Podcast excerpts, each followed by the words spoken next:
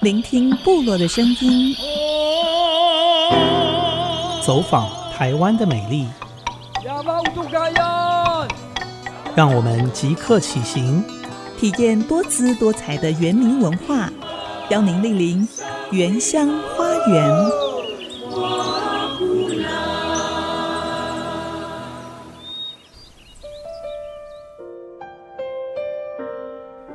Heute kann ich die im OAI befindlichen Dokumente über Musik in Taiwan dem Taiwan Music Institute übergeben. Das ist mir eine große Freude. Diese Dokumente sind historische Zeugen der Zusammenarbeit zwischen OAI und Taiwan. 今天我能将东亚研究院典藏的台湾文物交付给台湾音乐馆，这是令我感到欣慰的一大喜事。那批文物是东亚研究院与台湾合作一份历史的见证。引自欧勒斯神父，来自远方的礼物。欢迎收听《原乡花园》专题报道，《远方的礼物》牵起原民古调传承、数位典藏到国际交流。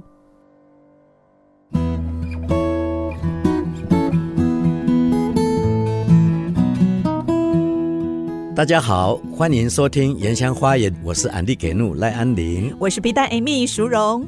笔袋讲到泰雅的口说传统、口述文化，我们真的要谢谢我们的先人的智慧。嗯，因为过去在我们没有文字，然后也没有使用现在的罗马拼音书写，我们的祖先就是把重要的历史跟训诫。透过 Lemhu 来传说传唱，嗯，Lemhu 翻译成中文就叫做朗诵吟唱，或者是古调吟唱。一直以来，泰雅族就是用这样的方式传承族群的记忆，也变成一种文化跟传统的媒介。对啊，所以今天我们要跟大家介绍一下这个具有千年悠久历史的 Lemhu 朗诵吟唱，特别在二零一三年。德国东亚研究院前院长欧勒斯神父，他从德国波昂带来一批国内两位重要的音乐家、作曲家史维亮和许长惠教授，他们在一九六七年。在台湾采集的民族音乐，嗯，最让人兴奋的是这些珍贵的音档进行数位修复之后，其中还包括了十二首泰雅古调，就是韩西部落的耆老所传唱的。去年他们还出了《听见一九六七韩西村泰雅族》这张专辑。哇，这个真的是不简单哦！嗯，经过半世纪。这耆老们的声音又重现在我们的面前。是，其实这一批音乐不只有我们泰雅古调，也有新竹五峰塞夏族的音乐。嗯，让我们可以透过这些音档。深入了解历史的足迹，还有泰雅族语言的深奥。虽然二零零三年联合国教科文组织曾经表示，泰雅族语在语言发展上是被列为脆弱等级的哦，恐怕是会随着岁月慢慢的从地球上消失。不过这几年在大家的努力之下，语言传承跟复振上都有不错的成果。对。今天我们邀请到协助翻译这十二首泰雅古调的台湾基督长老教会泰雅儿宗会寒溪教会夏牧师来节目分享。夏黄志坚牧师，他是韩西部落的女婿，平时除了传道，他在文化推广跟社区营造上也是不遗余力，让韩西从一个老化萧条的部落变得欣欣向荣。另外，我们也邀请到专门研究泰雅族口述历史、地名调查，目前在政治大学民族学系任教的郑光博博士，一起来参与访谈。嗯，光博老师虽然是汉人，但是已经被我们同化了，对不对？对呀、啊，甚至他还有打样的名字叫瓦旦。嗯，他非常努力的保存我们泰雅族群历史跟文化，还拍了四部纪录片，是纪录片导演，透过影像来记录我们泰雅族的 Lemhu。刚才我们谈到。宜兰韩溪教会韩溪部落有一个动人的跨国故事，呃，让半个世纪的泰雅古调重新回到台湾，而且去年在这些珍贵的录音档重新呈现在我们这一块土地上面。我们先请夏牧师来分享这一段故事。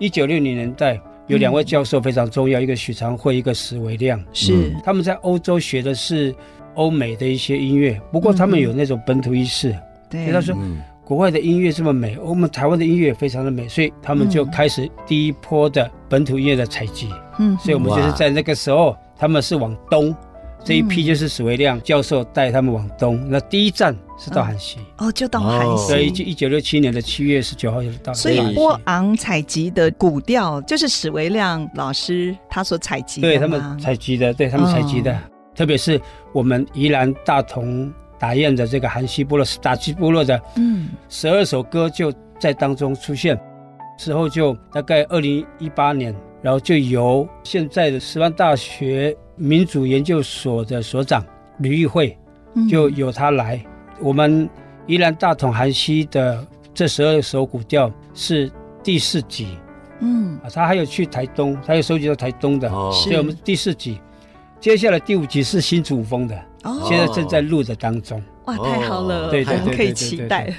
我听到这件事情的时候，我也是非常兴奋，而且这是了不起的事，哎，嗯，真的，哎，可以追溯到那么久远的时间，还可以听见那些我们的老一辈的老一辈。他们唱的歌曲，真的是对，很感动啊！哇，经过半个世纪，哎，是，如果是从一九六七年录制的话，到现在已经超过半个世纪了。其实它这个也有一个佐证，就是呃，因为目前马来西亚还是有一些呃外来的语言在里面嘛，嗯、呃，我们叫克里奥语，其实它就是外来的语言比较多单字在里面。嗯，那如从这个一九六七可以看到，也可以听到，过去在一九六七之前，我们的长辈，我们的前一代，在前两代，其实他们都是用泰雅族语在沟通，在部落里面。他们也是用族语来生活，嗯、然后来沟通这样。哎，在去年你们是不是也有办一个回归的活动？有，本来在，在部落里。对，本来是谈说是在在伊兰，但、嗯、是我跟他们讨论之后，因为这些歌是我们部落的歌。我们也期待了很久，所以应该要在部落唱 我们的祖先的歌，能够回娘家回来，把他们带回来。嗯，这是应该的。对，所以当时就跟这个师范大学的呃民族音乐研究所的所长，然后再跟宜兰县史馆，他是负责历史迁徙脉络的部分，然后音乐的部分就是由那个吕玉慧老师，翻的话就是由我翻。哦，然后我也请一些牧者来帮忙翻，因为。有很多东西我们也到很到位，对对对对，很慎重。是是是，所以我会去问一个两个。那时候我问陈和平牧师，他也是圣经翻译的，还有陈初宝牧师，这两个在语法各方面其实都是我的先辈这样。哎，那这十二首在韩溪部落的传统歌谣，大概内容包含了哪一些？有迁徙嘛，对不对？还有呢？这个十二首歌里面，它分成三个部分，第一个部分就祖训嘛。迁徙，第二个部分就是工作歌，就生活 乐趣，然后他们在工作当中就自然而然的唱出那个调是一样，但是他把生活唱出来。那第三个其实我觉得非常感动，就是我们福音跟文化在第三个阶段里面就呈现，嗯，用太阳族的歌，然后重新诠释基督教的信仰，是，那这里面大概有三四首歌。嗯。哦，那个时候刚刚传到我们部落不久，大概是一九四几年的时候，我们才有我们的母语的圣经呢。是是是是。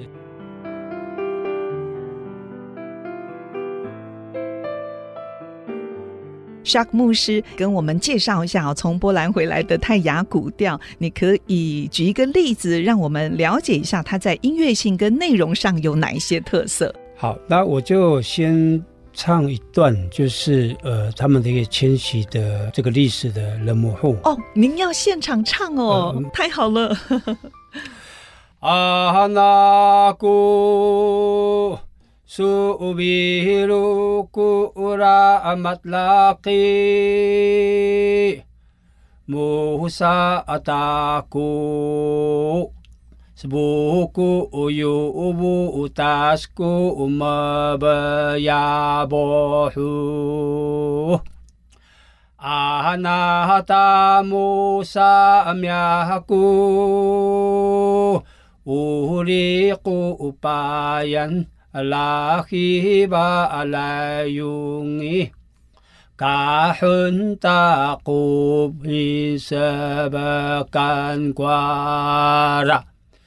Miak takutuloyi Babuna atu sorola Mingga gaita Sebokta amusa ku ulaliung lepayan 嗯，可不可以跟我们介绍一下？哇，听了很感动，是不是？很感动，对，原来因为安利牧师听得懂。从坚持，然后到宜兰那么遥远的，我们这个迁徙的过程，其实那个音调哈还是一样哦，那个那个故事性啊，还是那么的亲切。所以这首歌是讲到我们的迁徙，是是是，他们迁徙之后，从那个霍利斯卡布，就从圣雅可那附近下来之后。那他们就往太平山、吹风湖那个地方方向，南湖大山就下去了。嗯，哈嘎巴利跟迪尔亨他们住的那个山叫做阿杜索洛，就是名山。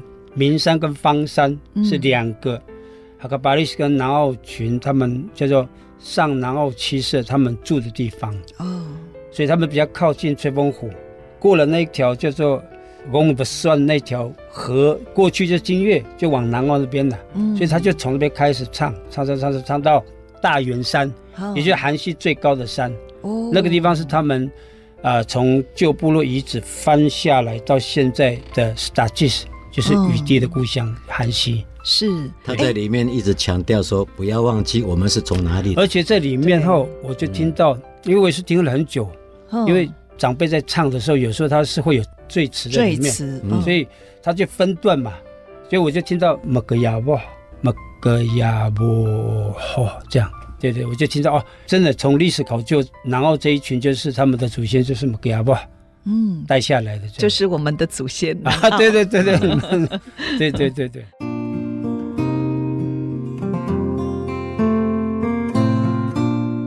像在泰雅古调，它是不是不像我们一般的西洋音乐有这么多的音阶？是不是只有五个音？有，我们要请光博老师啊。关于泰雅族的音乐，我们如果就传统音乐学上的研究，大概他们的分析大概就是所谓的大二度、小三度了。啊，嗯，大概就是强调说瑞咪嗦拉，或者瑞咪嗦拉西这几个音啊。那我们在呃冷母户的。所谓的朗诵式的唱法，嗯，好，那在音乐学上还有另外一个关于泰雅族传统的一些舞曲的部分，他们是所谓的应答式的。原来还有舞曲哦，有啊，我们还有舞曲，有有有。哦，还是可以对话话对话，那叫卡，他们一般在讲卡农式，在对应式的。卡农，所以这也是属于部分的口述传统的一部分嘛。就文字法来看的话。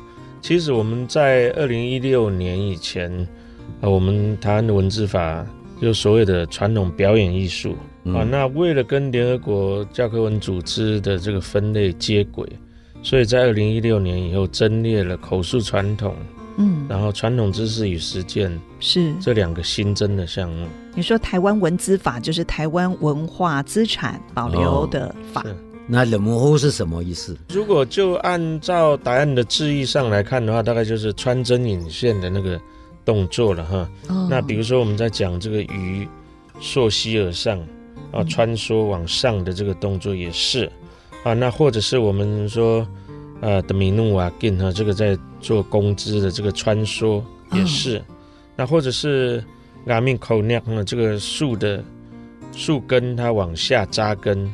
啊，或者向边缘去拓展，这个都是所谓的冷母户。嗯，那我们把冷漠当成是一个口述传统呢，其实是跟泰雅族的迁徙、跟族群的分布非常有关系。啊，那我们知道在答案里面大概可以分成两个大的系统，然后那所谓的根哈棍哈，从南投的丙斯瓦干顺着这个中央山脉跟雪山山脉迁徙的这些人啊，他都有冷漠的这个传统。嗯、那反而强调大坝尖山起源的这个苗栗泰安乡这个五位马西亚啊，这个泽奥利方言呢，在大安溪或者是呃后龙溪啊，以及大湖溪周边的这些社群呢，他们不谈的母户，嗯、他们的的母户单单的就是只有做动词在解释啊，就是我们刚才讲、哦、啊树根啊哈，是或者是这些穿梭的动作，可是他没有把它当成是一个特定的言说方式。那在景哈棍的社群里面呢，它除了在指特殊的一个言说方式之外呢，它按照它不同使用的场合，可能还包括说或唱的，嗯，啊，所以是有两个不同的展演形式。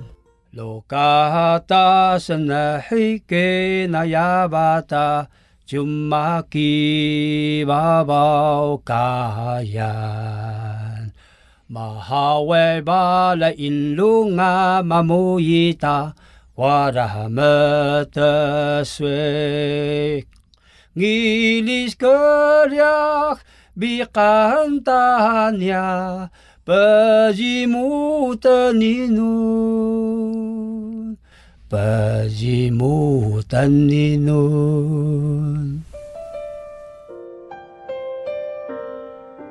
黄志坚牧师感性演唱了一段由民歌采集运动留下来的原住民福音歌曲，意思是表达对神的渴望。根据研究，这首诗歌还受到日本音乐的影响，也是多元文化在台湾交互影响的一个例证。当然，这些珍贵的素材能够完整保存下来，必须要感谢欧勒斯神父送来这份来自远方的礼物。Damals war ich engagiert in Wien mit der Begegnung mit Überseestudenten, also afroasiatischen Studenten hauptsächlich. Viele dieser ausländischen Studenten haben auch Musik studiert. Und in den letzten zwei Jahren habe ich dann äh, Chevalier kennengelernt. 当时我在维也纳负责照顾亚洲来的学生，这些外国学生当中有很多是学音乐的。在最后两年，我认识了史维亮。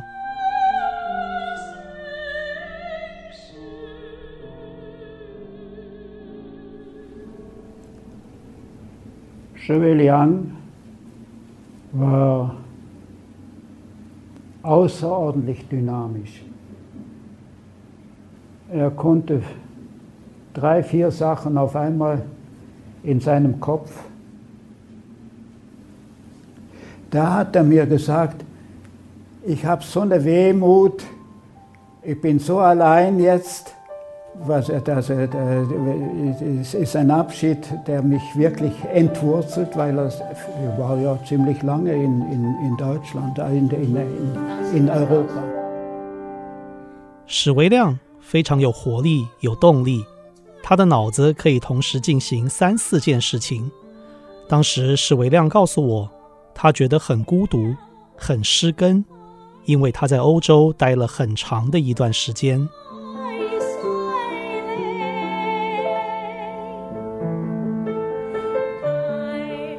一九六七年，史维亮和许长惠带领一群年轻人大规模收录台湾音乐。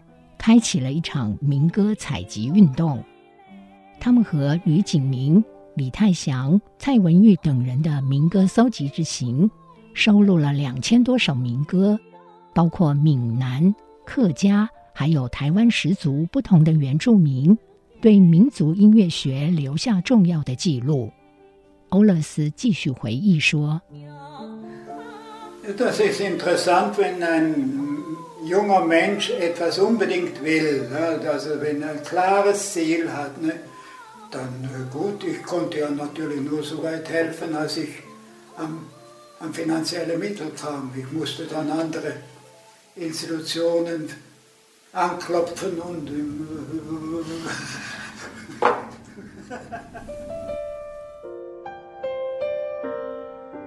我当时看到史维亮一个年轻人有那么明显的目标，已经知道自己要做什么，于是我就去替他筹钱。当然，我必须去不同的机构问可不可以捐钱。当然，当然有遇到被拒绝的。他说，大部分的时间是被拒绝的。可是。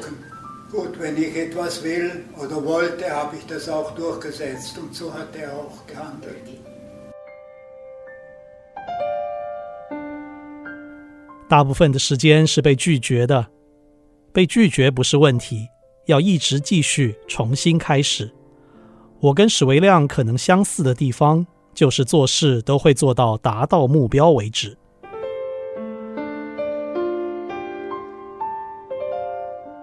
欧勒斯神父在二零二一年离开了我们，但是他留下的声音以及对台湾的友谊，长存在台湾友人的心中。这段跨国文化保存交流的美好故事，其中不只有原住民语言文化的意义，也代表着国际的伙伴关系，还有公益精神，更留下了珍贵的成果，就是保存了从台湾这块土地长出来的民族音乐。我们特别访问到将民歌采集运动的珍贵录音从波昂带回台湾的台湾师范大学黄军仁教授，听他完整还原了这段动人的经历。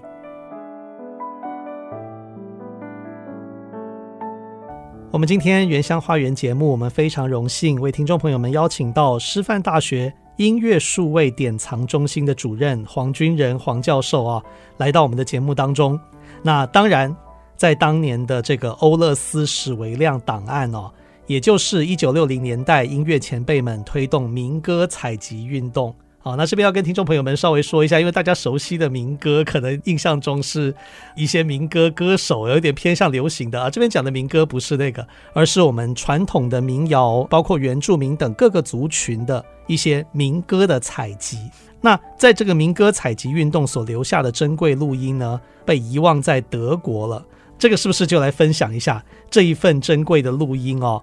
到底是怎么被遗忘在德国？那又是怎么回来的？它这个过程是怎么样的？好，那我想这是在零九年的时候呢，我就做了一个计划，就是跟当时史维亮老师的公子史杰勇老师，他还在我们学校任教，他后来过世了，是是，就在他的协助之下跟他合作，他把他家里面。他留下来他爸爸的资料，交给我们协助整理，包括数位化。嗯嗯。那我们当时的成果呢，是借用那个台湾那个时候在推动数位典藏国家型客机计划，那我们就在这个计划的框架下，就做完了一个成果。那有一个网站。嗯嗯，所以现在还是可以看的，就是大家可以点这个史维亮数位典藏，你就可以看到一个网站。那进去就可以看到很多史老师留下来的资料，被我们整理好的，可以看到在这个网站上面。哦，一直到二零一二年呢，有一天我突然接到一通来自德国的电话。嗯，好，他讲中文，是我助理接到的。他说他们透过网站看到了史维亮网站的成果。哦，所以他就啊，啊，就是有这样的连结，说哦，有这样的史维亮的东西，所以他们想说，他们手边呢有一批跟台湾相关的资料，然后想问我一些要怎么样处理，就有这样的一通电话来哈。那打电话来的人呢，他是当时就是德国波王东亚研究院的一位台湾学者。所以他打电话是讲中文的，是是是，他叫黄淑娟黄博士，是他打电话来哈，那他会打给我们也是因为他正好要回台湾看家人哈，所以他想就说如果我们可以帮忙的话，他想来了解一下。那所以他就在二零一二年底，他就记得是十月，他就来到我们的办公室跟我见面，然后他就用照片。那个时候我们还没有，当然也没有多久以前，可是好像还没有像现在这么方便。是的，是的。他就用手机弄了几张照片给我看。在二零一二年的时候，我已经有七八年的这个数位典藏经验，嗯，所以看到他给我的照片，我就说哇，这一定是一个非常珍贵的台湾文献。没错，啊，就是这样。好，那我就跟他搭上线了啊。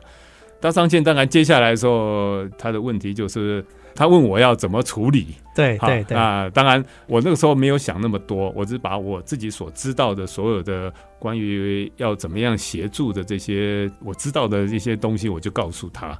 然后黄博士就回去之后就跟呃这些资料是一位欧勒斯神父所保存的啊，东亚研究院的一位欧勒斯神父所保存的哈。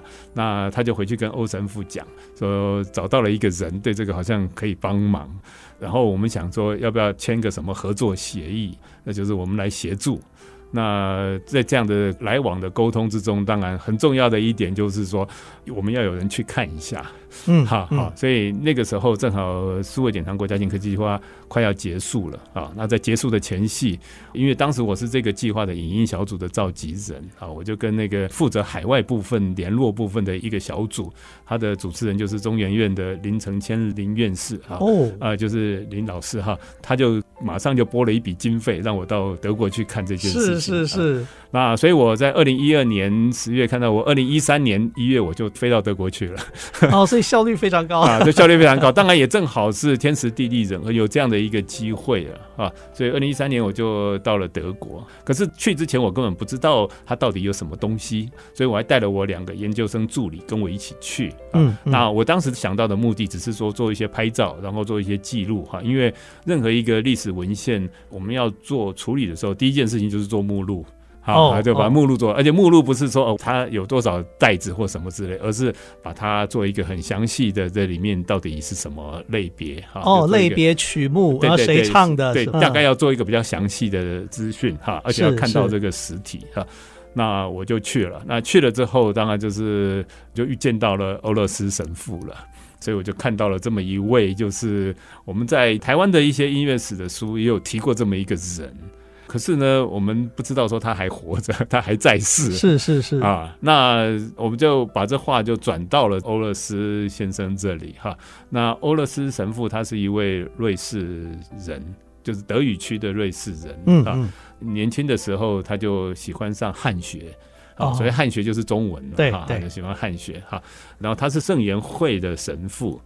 那圣元会在天主教的这些组织里面呢，算是一个比较，他们过去的使命曾经是有对这种东方，就是中国做传教的，有一套，他们已经做了很久这件工作了。哦，啊，所以欧勒斯神父当时他的教会给他的使命之一，他在欧洲大概在一九五零年代的时候，六零年代呢，他有一个教会的使命呢，就是帮助来自亚洲，尤其是中国来的学生。啊，因为他自己是学汉学，所以他对这个东方的，尤其中国来的学生。可是，在一九六零年代，我们知道所谓的中国留学生呢，并不是指中国大陆来的，是不是来自 Mainland China？因为大陆当时跟欧洲，因为他是在西德哈，他并不是共产世界的哈。对，所以相对是相对不太可能有，不太可能有。所以他所以他照顾的留学生呢，就是台湾去的。嗯，那在一些忌讳之下，他在。一九六四年的时候吧，他在波昂，他就讲成立一个组织，当时叫做华欧学社，就是 European China 这个 Study Group 啊，就是类似一个读书会的意思啊。一九六四年是中华的华，欧洲的欧，对对对，叫华欧学社。那他就想成立这么一个组织，那他就召集了一些他所认识、喜欢东方文化，就中国文化的、学汉学的啦。他们就在波昂就成立这么一个学会。那他最主要的一个目的就是做东西文化交流，这是他自己有兴趣的啊。他作为一个神父，他要做这样的一件事情啊。那在这里面呢，当然我们四大音乐系毕业的前辈老师，他是我们的第二届毕业的哈，最早毕业的系友之一，就跟他很有渊源，就是史维亮老师。他是最热衷的、最热情的，因为石老师本身就是一个对呃忧国忧民抱着这个热血青年。是是，史维亮老师，呃、大家都知道，他就，呃、他就非常热血 哈，所以他在里面最热血。欧神父当然就觉得这么好的年轻人，他就愿意帮忙这个年轻人去实践他的梦想。所以，我们从留下来的资料里面就看得到，说欧神父他当时就帮了很多来自台湾的留学生，当然史维亮老师是其中最代表性的一个。那史老师当然提出了很多的计划，然后成立不久，这个史维亮就回到台湾来了，开始推动一系列的工作。那他再回到台湾来，他第一件成立的做的事情就是成立中国青年音乐图书馆。好，大家会觉得很奇怪，怎么会讲个中国青年是什么的？其实我们那个时候有一个救国团哈，那他就以这个救国团的帮助之下哈，就成立一个中国青年音乐图书馆。因为他在欧洲学习之后，他也觉得就是其实音乐史料的音乐的这种文献的建构啊，是一个历史发展很重要的基石。所以石老师就成立了中国纪念音乐图书馆哈。那在这个图书馆呢，当然他就常常写信给欧神父要经费，欧神父都尽可能的去支持他。哇！啊，那这个过程中呢，当然就是呃，石老师做了很多事哈。那今天我们的焦点是民歌采集运动哈，所以我就把焦点就放在那在这里面呢，我们知道史维亮老师在一九六零年代哈。他跟我们另外一位音乐系的许长惠老师哈，那他们就共同推动了这个民歌采集运动。当时当然这个是他们在欧洲学习之后，受到当时的欧洲的一个二十世纪前的思潮的影响啊，就是作为一个国家呃一个民族啊，然后你们要用自己的音乐建构起来。然后去创作，那走出自己的道啊，这就是所谓的当时欧洲的巴尔托克为首哈，他们做，而且加上当时有留声机发明了啊，所以他们可以带着这些机器去采集这个土地上的这些音乐，透过这些音乐，他们两个都是有作曲的训练，他们就是要去创作的。所以那个时候的民歌采集运动，那个民歌的定义，您可不可以稍微几句话把它呃为听众朋友说明一下？那应该是这样讲哈，就是我们以巴尔托克为例吧，哈，他是一个受到非常正统训练的音乐家啊。当然，我所谓的正统训练，在西洋音乐历史上啊，它是从所谓的从巴赫啊，然后莫扎特、贝多芬这一脉相传下来的一些作曲的技巧。啊，就是他的音乐是非常绝对的，好，当然会有一些所谓的标题音乐的这种概念，哈，可是他音乐的创作技巧是有他的一个一套的方法，啊，怎么样来写旋律啊，怎么样去配上和声什么对位之类的，哈，可是呢，这样子的训练写下来的音乐呢，其实每一个人只有个人上的差别。贝多芬、莫扎特不一样哈，可是我们没有办法分辨出哈，这个你是哪一国人，你是哪一些人。可是这个时候在欧洲呢，他们有了所谓的民族主义的兴起，就是要以自己相同的语言、相同的文化的人，他们应该要自己管理自己啊，等于是一种民族觉醒的运动。嗯，啊，他们有这样的一个概念，所以巴尔托克呢，他就在他自己的家的附近。匈牙利哈罗马尼亚地区呢，他就去收集这些人民所谓的民间音乐。哦。啊，就是人民自己在每一个民间人民，他们都有自己的这种所谓的音乐，是人的好像的一种本能哈，就是每一个民族都会自己有自己的娱乐自己哈，他们会透过他们的祭祀，或者他们的婚丧喜庆，或者在农田做事的时候，他们会去唱歌。啊，那些歌是很淳朴，他不会去受到别人的影响。所以他是希望能够去找到这个土地上所长出来的音乐，简单的说就是这样子。哇哦啊哦，那这对台湾来说，这个观念的引进是很有意义了。是啊，对，当然台湾当然我们知道台湾有不同的族群啊，对不对哈？然后有不同的地方，那每一个地方都有自己的音乐的这种，他们在做这种像我们的每一个原住民的族群，他们在做他们的祭仪，他们在他们的婚丧喜事，他们都会有他们自己的音乐。那这些音乐跟我们讲的那些所谓的西方古典的创作音乐，当然我们说它都是音乐，可它本质是不一样，它等于是那个土地上的啊，所以这个民歌采集呢，等于就是说去采集那个土地上长出来的这些果实啊，然后回来，那他们的目的当然就是看看这些长什么样，然后我在创作的时候要把这些素材放进去，那我的作品就会产生了。不是你跟我的差别，而是我们这块土地的音乐跟另外一个土地的音乐，它是不一样的。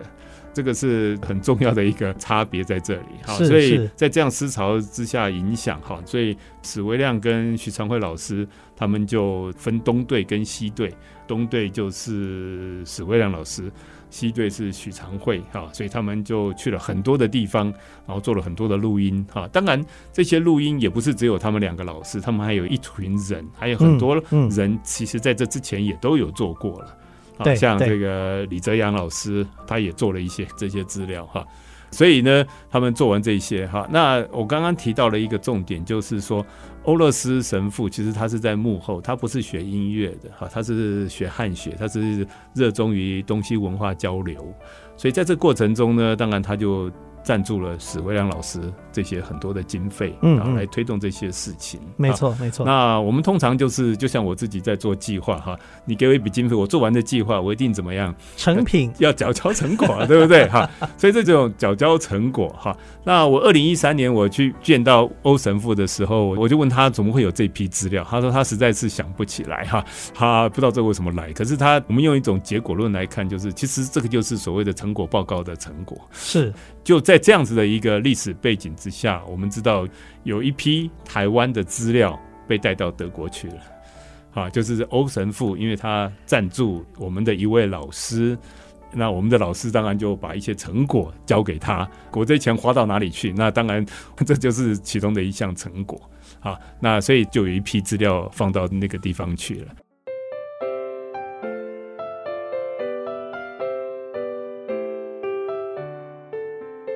是是哇，我们听了这一段曲折的历程，可能听众朋友也会很好奇，那为什么这个属于台湾的从土地长出来的音乐，居然在台湾好像没有妥善的保存，很多都不见了，然后我们需要从德国再把它。费了很大的心力，这个带回到台湾来，那这段过程可不可以请您分享一下？好，谢谢。好，那我二零一三年到了德国，到博昂，哈，我到了东亚研究院，哈，然后我就见到了欧勒斯这个一位历史人物，哈，但是在台湾当时应该没有人知道说这位他还活着，哈，那也没有人知道他手边会有这些这么珍贵的资料，哈。当然，在过去二零零四年我。成立的这个音乐四位典藏中心在台湾师范大学哈，那我们就开始，当然做了很多的计划，都是在。保存我们的史料之外，也做很多的数位化啊。那尤其我们在二零零八零九年，我们跟史维亮老师的公子史杰勇老师合作的时候呢，我们当然有碰触到他爸爸所留下来的这些录音资料。那史杰勇当时就告诉我了一件事情，就是当时他爸爸留下来的民歌采集时候录下来的这些音乐，大概都是录在盘式带、盘式录音带里面。哦，简称盘带是、啊呃、就是盘带。Open real 哈，就是，可是因为台湾的气候对于盘带是非常的不友善，是 啊，因为这样的一个磁，我以专业来说，就是一种磁带性的东西，它一定要保温在恒温在十六度摄氏十六度，最少要十六度啊啊，就不要超过这个。然后恒湿的话，应该要五十以下。那我们也知道台湾的均温，我们的十六度是很冷哈，所以我们没有这种温度。那再加上我们的湿气很重，所以你在台湾要把一个盘带，如果它能够放几十年，不会受到这些化学变化的话，那是需要很大的成本的。那一般人不会有这样子的方式哈，所以呃，他说当时大概在一九九零年代后期吧，哈，他发现他爸爸。手上留下来这些录音带，在他手边呢，都已经脆化。呃，我们要判定那个盘带有没有生病，很简单的一个方式就是你把这个盒子打开，闻一下就知道了。只要有酸味，就代表他已经得癌症了。哇，啊，那是不可逆的。就你一闻有一酸味就完蛋了。那当时史金勇告诉我说，他当时做了一个选择。那时候他也不认识我哈，不知道我在做这件事情，中心也还没成立哈。他是送到了英国，因为他自己是一个录音，也算是录音师了哈。他这个录音制作，他就送到了英国的一家录音室，他做了一个叫做破坏性处理。啊，什么叫破坏性处理呢？就是这样脆弱的盘带，它可以透过一种，比如说经过温度的改变烤它，可以把它转出来哈。可是呢，就是一次性的，当它转出来之后，盘带本身就报销了，原始袋子就不行了。嗯，然后他当时传出来给他的时候，它是存在光碟片里面。对我们来说，这做专业典藏说，他完全做了好多的错误的 步骤啊！啊，就是最原始的东西，我们一定要想办法让它不能受到这个，一定要，因为是才是历史最重要的文件哈。然后里面的袋子烤出来之后，不应该放在光碟。我们的光碟是我们现在当然有所谓的百万年光碟，可是在那个年代并没有哈。所以当我们在二零零八零九年做计划的时候，我们也曾经借了几张他的光碟来听，发现很多都坏掉了。哎呦啊！所以简单的说吧，哈，就是史维扬老师留下来的一批这个录音呢，很多袋子都坏掉了啊。那没有坏掉还可以转出来的时候，都已经转过一次了。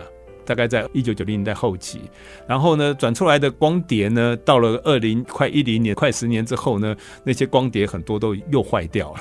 好，所以他那些里面的资料就等于是一次一次的遗失了。嗯，好，所以当二零一三年我到德国去的时候，我看到了那批盘带。哈，当然就职业来说，我第一件事情就是打开盒子去闻一下。我竟然非常讶异的，没有任何我可以闻得到的酸味，所以它就是一个类似在原来的状况啊。这个当然我们知道德国的均温就十六度哈，所以对他来说气候帮助了这些袋子，所以那个袋子就像新的一样。哈，就是跟全新的一样，和每一卷都像新的一样，哈，所以我就非常的讶异。那一共有五十六卷，那当然我当时只是想要做一些拍照，可是欧乐思成我印象非常深刻的，他就他年轻人，他就跟我讲哈，他说他就问我，因为那个时候他也八十岁了哈，所以他想说问我一下，说你要怎么处理，你能够怎么样帮我们处理？那我就告诉他我在师大成立这个中心，然后我能够怎么样帮他协助，我就在当时以我自己所知道的这些经验，我就告诉他。当然，欧神父本身对这些东西都有概念的啊，要不然他不会这么妥善的去保存这些东西。他是一个非常对自己的资料保存非常重视的人，他留下来的东西他自己都有一个 folder，他每一件事情每一个 case 啊。另外一个就是他写信的时候。我们当然现在用 email，是我寄给你，我自己会有一份哈。可是，在他那个年代，他写信给你的时候，他会用复写纸做一份 copy。哦，好难得啊！所以你在他的资料里面，你会看到，就是说他写给你的信，然后你回他的信，当然他会收到。好，所以你可以看到说，我们有时候信件变成你只看到这个人收到的信，可是你不知道这个人写的信在讲什么。他是一个通通都有啊。啊，所以我印象非常深刻啊！所以他听完我讲的这些资料之后，他他就当场就 OK，杨妹，我我把所有东西都给你，你帮我处理，这样子就是全权负责。那当然我也很惊讶，说他当然他有很多天时地利，就是因为那位黄淑娟博士，他也来过我们这里哈，然后他又是台湾人，然后他的年纪也到了，我想他如果再年轻个一二十岁，他也许会再看一看哈，再托付给一个人哈，所以我很高兴，就是说他相信我。啊，因为我们在做档案工作，很重要一点就是信任，还有责任。所以任何一个人要是信任我，我就绝对会尽我所能帮你的东西做最好的保存。这是我们在所谓的做 archive 工作，等于是一种伦理，哈，就是我们会尽所能去做。啊，所以欧神父他就把东西交给我。那当时他交给我呢，不是只有所谓的，我本来想只有那些盘带了，哈。当我去之前，我不知道我会带什么东西回来，好，没想到他让我带回来，好，我就记得那个时候，我把他把我的行李箱通通清空，把我里面的东西通通给我的助理哈，叫他们带，然后我就把我自己的行李箱就正好塞进。五十几就把那些盘带塞得满满的这一个行李箱，我想说，哇，这是台湾音乐史上这个当时所碰过最珍贵的台湾音乐史料哈。然后 在我手上哈，然后我要带他上飞机哈。照理讲这也是很危险的，通常呃像那些像达文西的话是不能上飞机的啊，那个因为他们没有任何的。就是不能让他有任何的风险就对了。对对哈，那我还是要带回来。我记得那个时候我到了弗兰克福机场哈，然后我行李超重。超重，然后就是手提行李有点超重哈，然后那个德国的那个站务员还叫我你不能带这个上去，怎么样的哈？后来我还正好华航的一位空姐在那里，我还跟她讲这件东西的历史性，然后她听了好像有点道理，而且我这个样子她看起来有像老师吧，所以她就相信我，还帮我解决了那个问题哈，所以我就很高兴，我就把这些袋子能够带回。然后除了这批袋子之外，还有一点欧神父也把。他手边就是他当时在推动这些活动，就是跟史维亮老师在推动活动。另外还有加上他那么几年成立华欧学社的时候呢，他也帮助了不是只有史维亮，还有很多其他的台湾的音乐家，包括李泰祥啊，他里面还有李泰祥的资料。啊，李泰啊，还有这个陈茂轩呐，我们的系主任之类的哈，还有席慕德老师的资料哈，就是他有很多台湾音乐家的资料哈，那他也一并的把他的书信这些通通交给我，然后我就把这些东西带回台湾来了。好，那二零一三年我一月回来的时候，五月我就请他到台湾来，啊，那就是中研院的数位典藏国家型科技计划，他要办最后一次国际研讨会。那欧神父也在那个研讨会上呢，上去了发表他这批资料的珍贵性的这个一些他的叙述啊，所以这么多年来就一直跟他有来往啊，一直到他过世。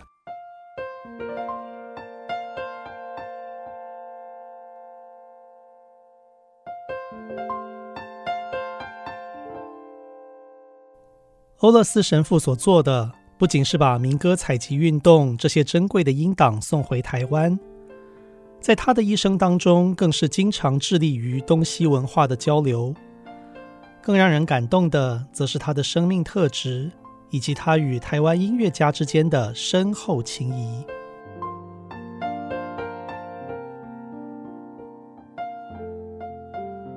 当然，我可以从源头一点讲，就是在一九六零年代刚刚提到的哈，他在这个波王就成立了华欧学社，他就开始致力于这种交流的活动啊，所以呃，我们从很多的书信上可以看得到，就是这个史维亮老师都有定期的向他报告，就是说我现在情况怎么样哈，我们在我们的图书馆里面啊，我们成立了一个什么中心，要做什么事情，他都会向他报告。当然，这个报告的结果我后面就会提到了。那如果我们在推动什么的时候，我们还需要多少经费什么的？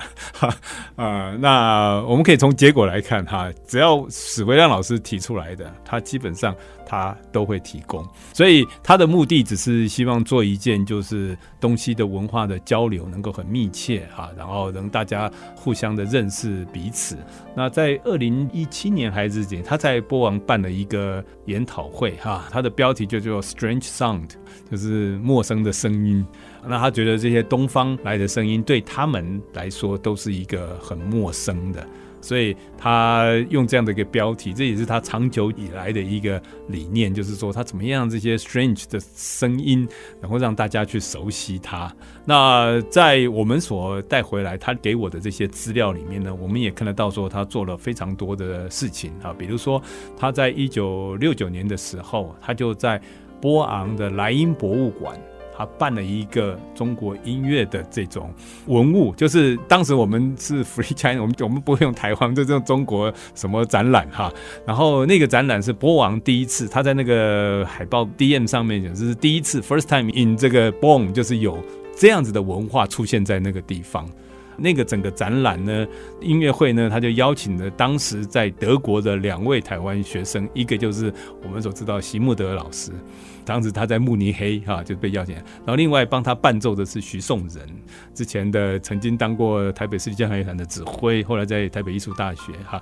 讲到徐颂仁老师，我也想再分享一个很特别的故事，就是哦，徐颂仁老师可以说是欧乐斯跟台湾的学生互动里面另外一个很密切的一位。因为这个徐松老师去科隆学习哈，那科隆跟波王是很近的哈，所以他们是等于是在同一个区域哈。那当时徐松老师就是欧勒斯就帮了他非常多的忙，他结婚的时候的证婚人就是欧勒斯先生。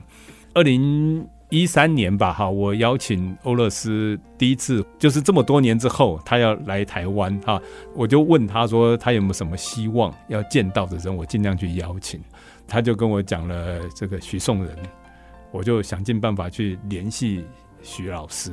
那我打电话给徐颂仁老师的时候呢，他在电话中听到说，他就他就有点哽咽，就说他说他一定要来，可是他就告诉我一件事情，他当时病得很重啊。那我后来才知道他是癌症末期，然后他说他没有把握说他能不能到，可是呢，他只要身体许可，他一定会到。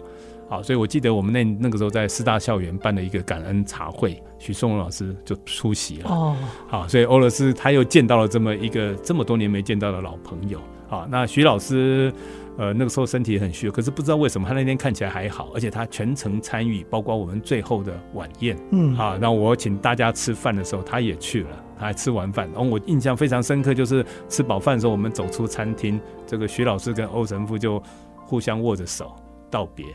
那两个人都是眼泪都流下来，因为他们也知道这个大概就是最后一次了。半年之后，大概半年之后，这个徐老师就走了。好，所以就是说，他跟台湾的很多音乐家呢，他都有很深刻的情谊。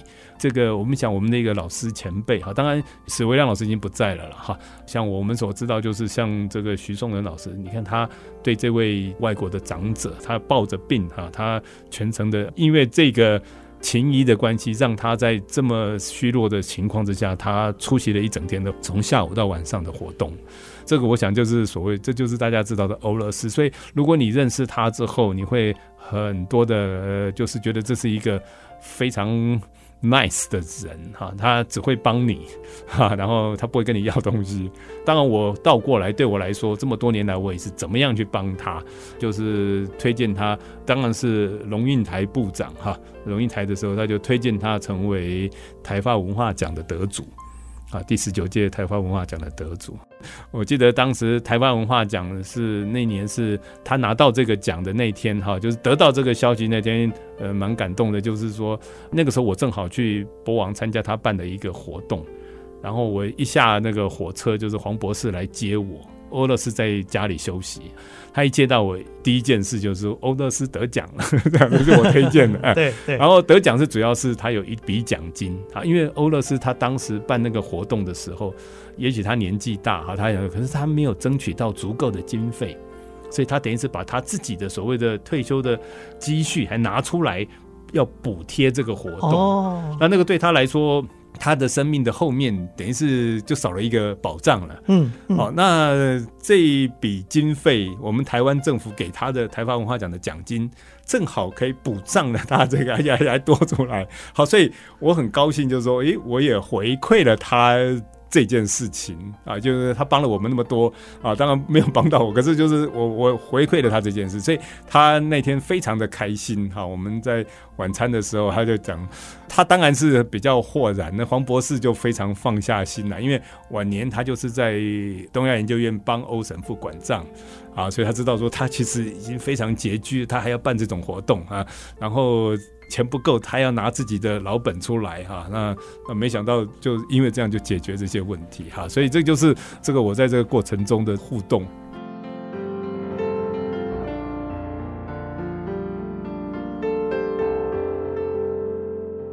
这批珍贵的民歌采集音档回到台湾，它的意义不只在于民族音乐方面有珍贵的典藏、有研究，对于原住民可能更加深远。不止在音乐方面，更包括语言、文化，许多的研究都因此展开。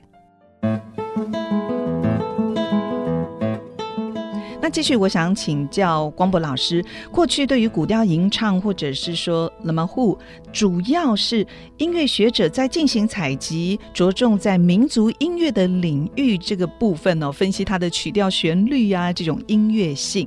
不晓得是从什么时候开始，学者也注意到这个 Le Mothou 内容的重要性。呃，因为我们。在谈研究民族音乐，在过去呢，事实上研究民族音乐的学者，他对语言并不熟悉，所以长期以来啊，就是包括我们刚才听到的这个呃，一九六七的这个部分，当时的学者他们在乎的，事实上不是音乐里面的语言内容，他们在乎的是那个音乐的旋律。哦，音调。啊，那就是就音乐性来看。是。啊，那所以其实有很多珍贵的那个语料或者是文化的素材，还有历史记忆呢，都被忽略了，都被忽略了。哦，啊，那这样子的一个情形，大概是一直到一九九零年之后，才陆陆续续有一些学者，比如说呃台北艺术大学的吴荣顺教授，嗯，啊，或者是在二零零二年师大音乐系有一位呃硕士班的研究生赖林恩。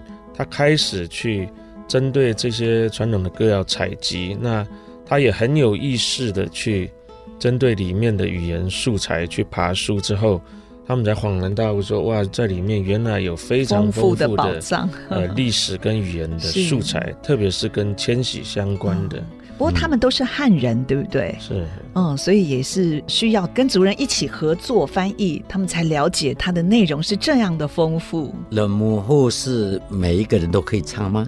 还是有特定的人，或者是哪一个特殊的地位的人可以唱？以前好像女生不能唱，对不对？啊、呃，其实我们如果就音乐的旋律来看的话，事实上是大同小异。嗯，可是其实所谓的一一首歌啊，它算不算是冷母户，其实应该是跟它的音乐内容有关系啊。比如说，这个是一位男性在唱，嗯，那他可能在传统的部落社会里面，他是站在一个首领的角色，那特别是。他有非常卓越的一个领导跟言说的能力啊，那他所叙述的内容，特别是关于祖先的祖训啊，那另外一个是迁徙。是，或者是仲裁纠纷啊，或者提亲等，善于用一些话语去表述的这个部分，哦、那样子的一个表现方式，才是被称为是冷母户。连提亲也是哦。是是。如果是一般的即兴的叙述歌谣哈，嗯、那他可能是一个妇女，她在唱她现在到到山上去工作的那个心情，哦、其实或在织布、呃。就老人家的概念里面，他。不认为那个是冷母户啊，他有另外一个词汇叫冷麻木挂斯，冷麻木就是挑选挑。比如说像那个里面这首歌，很多女孩子在唱，当时他就把他们的辛苦，把他们的生活，就是用唱的方。里面有一首歌叫哦啊哦哦啊哦，哈达哈不社会。哈达玛木盖努，对，就是这样。就是 他在唱什么呢？他说我们去找这个路桥北怒，对，来去找啊，番石、地瓜、番石会，我们来去煮，对，煮饭这样。他们有时候就不会用讲的，就是用唱的方式，那一种欢乐。其实，在欢乐当中，他们也是在表达他们现在的一些生活的状况，用。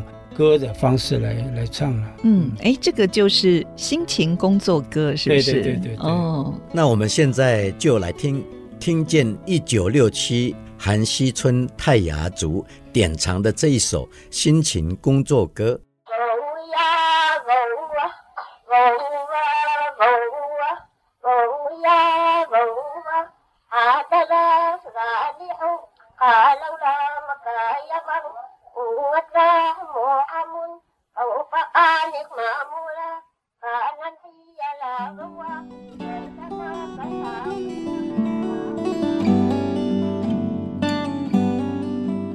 那光博老师最近好像在流域迁徙方面有一些重要的新发现，跟我们介绍一下好吗？啊，我想我透过那个论文的爬书啊，最主要的是将我们在过去二十多年以来跟阿栋还有跟把贡，我们长期针对不同区域的古调，或者是呃我们做这个传统领域的地名的记录，把这一些过去长期做的这些资料做一个会诊。嗯，好，那我们期待就是说，从这个呃迁徙的这个史诗里面。去爬书，我们去建构属于一个泰雅族的历史观啊。也许就历史学的定义，他们在看所谓的历史，好像都是过去的历史都是统治者所书写的，对，啊，都是有文字的民族是在主导这个诠释权的。对啊，那我们看到答案透过吟唱这样来诉说自己的历史，诉说自己的故事啊。那这个是我们当时积极的在采集的一个初衷。您刚才说的阿栋牧师，就是尖石乡前镇西堡教会阿栋 U 巴斯牧师，还有我们之前访问过的田埔部落推动富裕小米文化的文史工作者巴翁多米。对，听说你们还组成一个泰雅文史调查工作小组，还特别到桃园复兴乡采集瓦旦档案林明福牧师唱的泰雅迁徙古调。啊、呃，应该是在二零零七年，在那个之前我们就录了好几次。嗯，啊，那透过二零零七年之后有一个研讨会，我们把这个资料去公开了。啊，那到后面呢，就间接的影响到二零一二年，文化部还有桃园的文化局先后把它登录成地方以及中央的这个文化资产的保存者。是。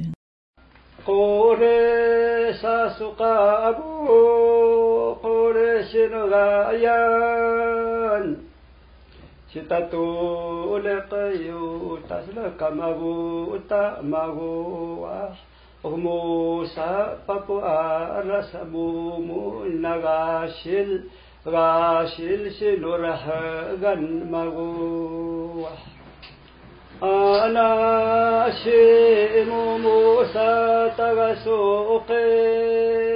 在我们听到的就是之前泰雅文史调查工作小组采集林明福牧师所唱的关于泰雅迁徙的古调。哇，还好你们那个时候把他宝贵的声音记录下来。现在牧师已经九十三岁了。我们前几天上去采访牧师的时候，他已经唱不太出来了。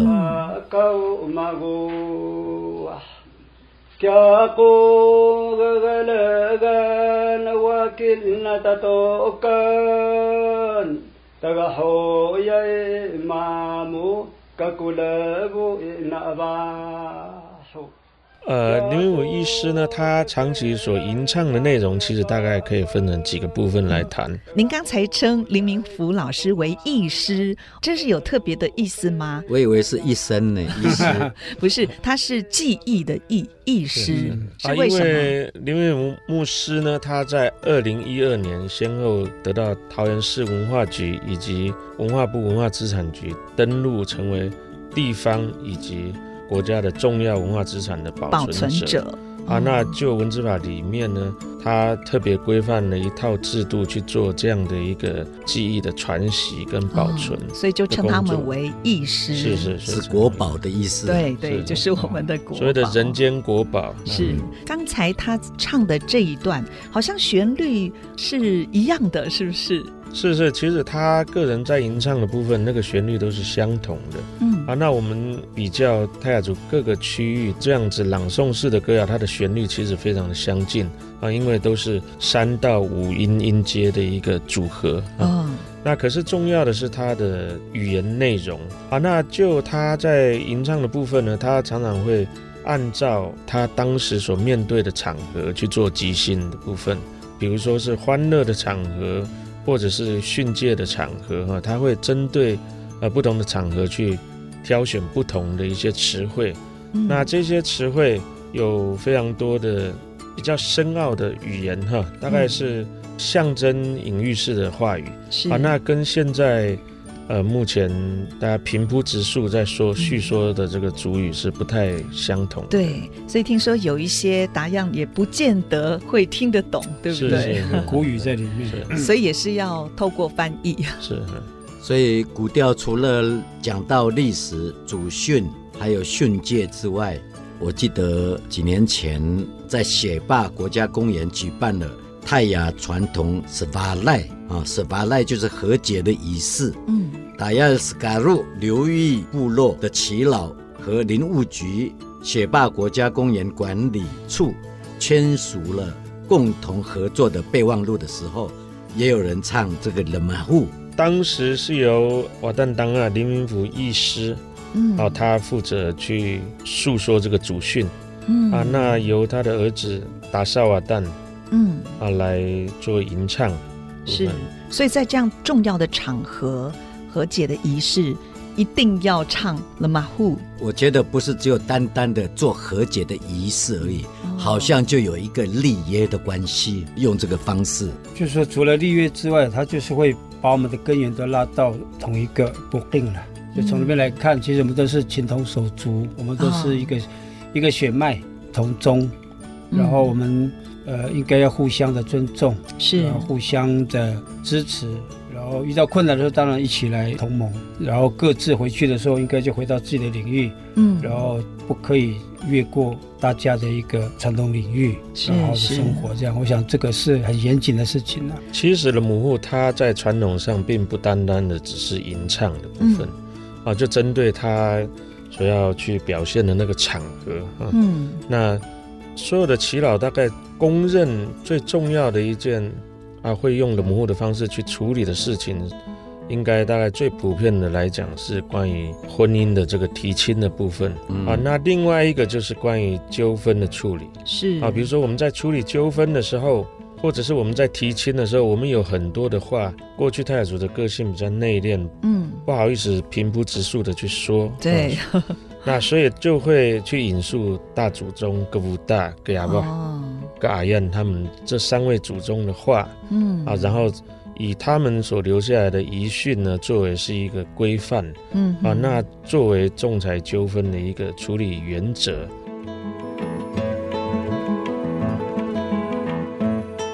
刚才主持人安利提到，他们特别去访问了高龄九十三岁的国宝级的古调吟唱艺师林明福艺师。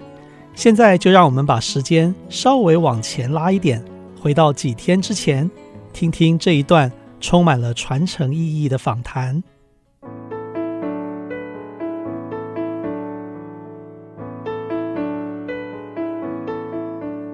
欢迎回到原乡花园节目，我是比大英秘淑荣，我是安迪给怒赖安林。继续，我们要跟大家分享，我和比代到桃园复兴区拜访，在二零一九年被文化部登录为重要传统表演艺术泰雅族 Mesbatu 大科坎群冷木户保存着瓦旦档案牧师的一段采访。嗯，黎明福牧师二十多年前开始跟大学出版社合作，出泰雅族语文化教材，后来也制作口簧琴，把口簧琴加入吟唱古调，也种苎麻，制作传统竹编工艺品等等，就是希望能够把我们泰雅族的历史文化代代相传。是啊，他是一生致力于泰雅族文化口传传统的新传工作者。对于泰雅文化的传承，妈妈瓦旦牧师有什么看法？我们一起来听听他的分享。呃，蒙嘎那个嘎嘎跟汉一代泰雅是？啊，所以那个罗木湖木瓜斯干那个，所以那个不跟那个一代个泰雅，哇，一搞是个变个原来，搞是个。Hangyang ka kos kani shunde sa ke kani ga biru no ko tayalga ro tono no ko tayalga nyuma kes ko tono no ko ne kes karalaga mo hom kos kani 他的意思是说，我们泰雅的文化，呃，为什么可以传承下来？是因为不是用教导的，而是从口传的吟唱的方式，它就深植在我们的。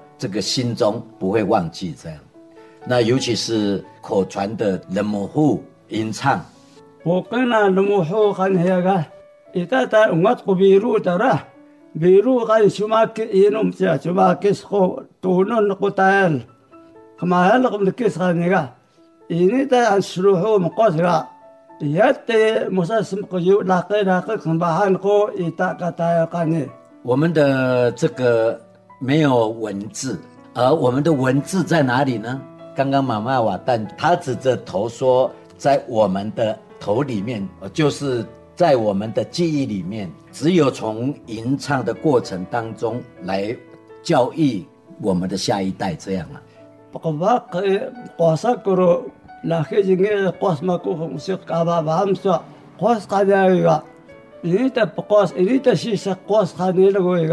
不可别的国家，伊他他那那什么呀？那木瓜是看见那个一个，那个那个他看见一个，那可以看见木啥木巴，他莫那边上哈，莫那边上哈。如那个去啊，那个去爸爸那个瓜什么个看见，看见那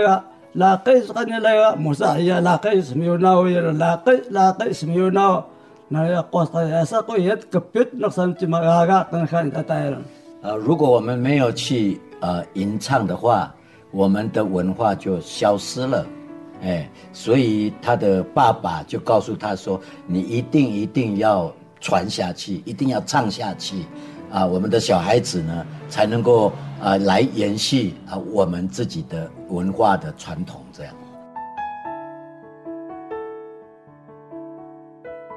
虽然妈妈瓦旦林明福牧师已经高龄九十三了，但他还是为我们唱一段关于泰雅迁徙的古调，很感动呢。他本来是唱不起来了，嗯、哦，是虽然声音沙哑，但是听了好感动。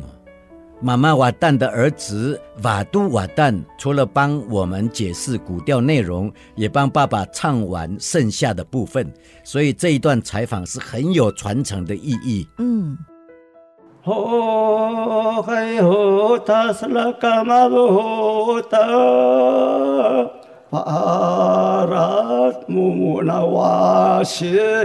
木木些诺的很嘛我，呃，刚才父亲所讲的，就是我们的祖先，泰雅的祖先。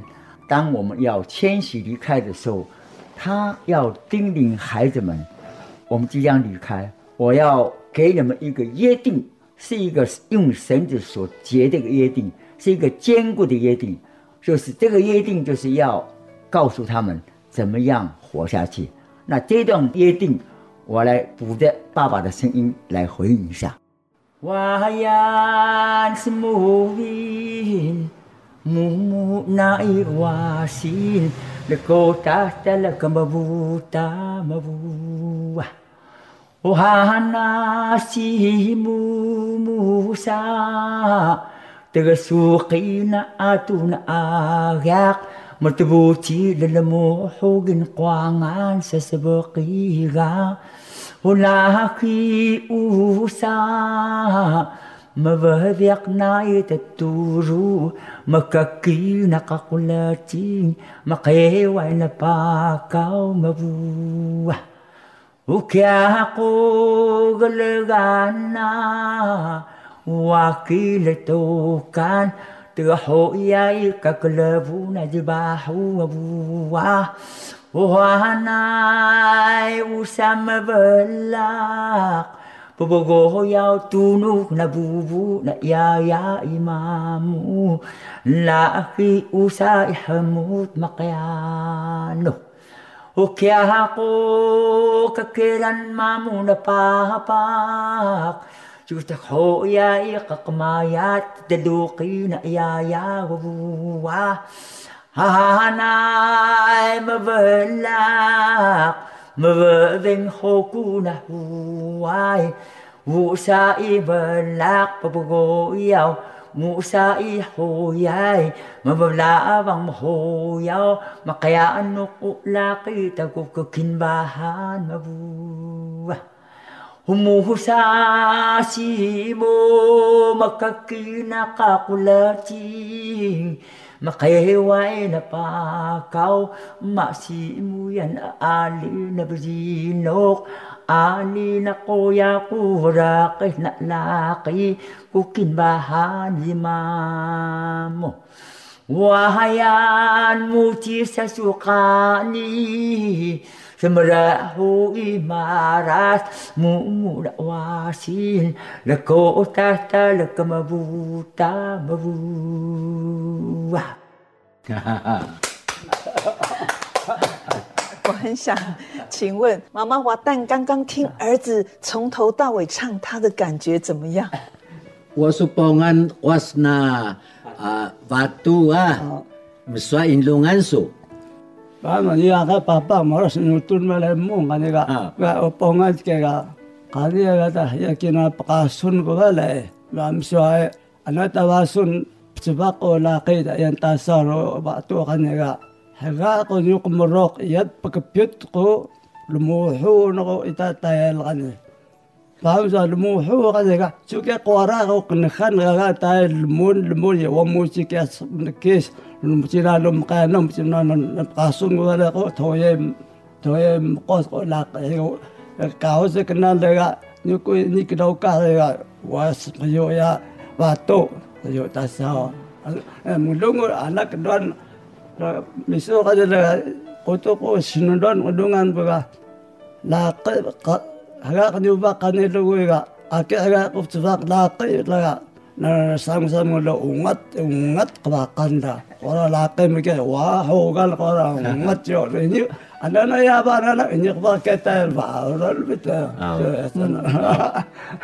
他 听了以后虽然不是很清楚因为耳朵的关系啊但是呢我感受到那种心里面的很深的那种欣慰。因为终于有人可以传承啊，所有我们泰雅文化的那些故事，传承那些教导，还有怎么生活啊下去，我就觉得很安慰，这样。所以马杜，刚才听你唱的时候，我看到爸爸好专注在听你唱哦。是。回想到小时候刚学习，你的感觉怎么样？我我也很庆幸，爸爸保留了这么好的一些我们泰雅的很重要的一些口述历史，有关这个的母后哈。当然，这个是啊，都在诉说我们台湾的历史，还有过去我们祖先就给我们很多的一些嘎嘎和律法啊，生活的规范。呃，我大概是在这个十几年以前才开始学习的。我也是离开家里一段时间，在外面读书嘛。回到家里以后呢，就是爸爸就是一定要把这个传给我们。那我们当然也很庆幸，可以把这样的很好的文化传承下来。所以你不是从小就开始学习的？我差不多在十几年以前。哦，十几年。在外面工作，嗯、回到回到部落的时候，才能跟妈爸在一起的时候，爸爸他那种。那种很激烈的心说，一定要把这个传给我们的时候，那种我们就感受得到，那真的是要把这个好好的保留下来。是刚开始的时候，爸爸把这些的历史要解释给我们听，我们当然很震撼。原来啊，我们祖先这么有的智慧啊，这么重要的文化保留在他们老长辈的身上，那我们更做长这个下辈的人更加好积极的把这样好的文化传给我们下一代。嗯，这是我们。觉得很荣幸，是也很值得高兴的事。经过许多人的努力，甚至引进国际级的规格与技术，如今我们有了古调吟唱的数位典藏，我们有了不只是音乐，也包括对其中语言和文化的深度研究。那么下一步要怎么走呢？也许我们更应该展望的。是传承，是扎根于教育，甚至是在部落当中日常生活、信仰生活的真实应用。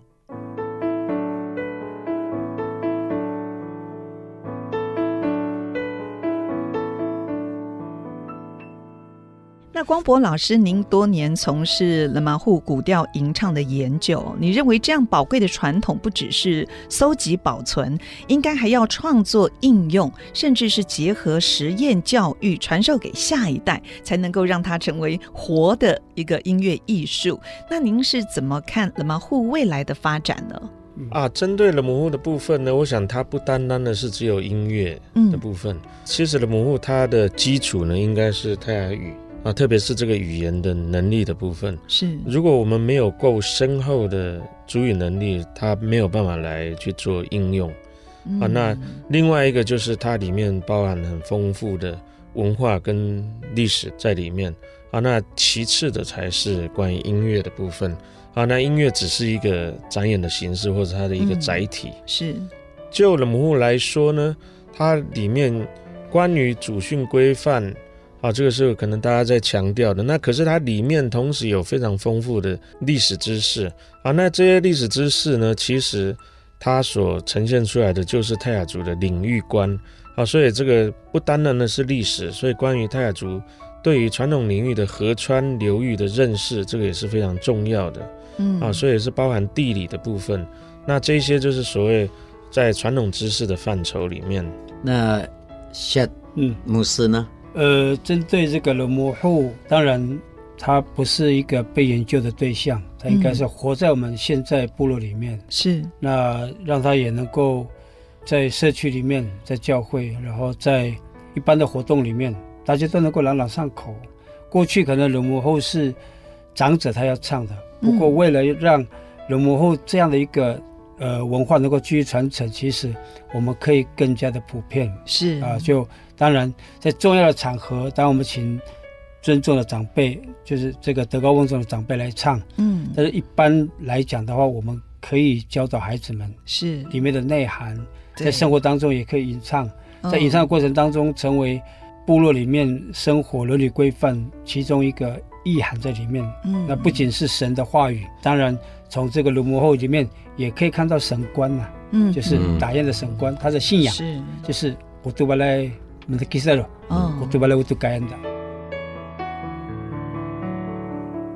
同样的，师大的黄俊仁教授也为我们带来了新生代的传承，延续的影响，甚至促成了也实践了国际合作的故事。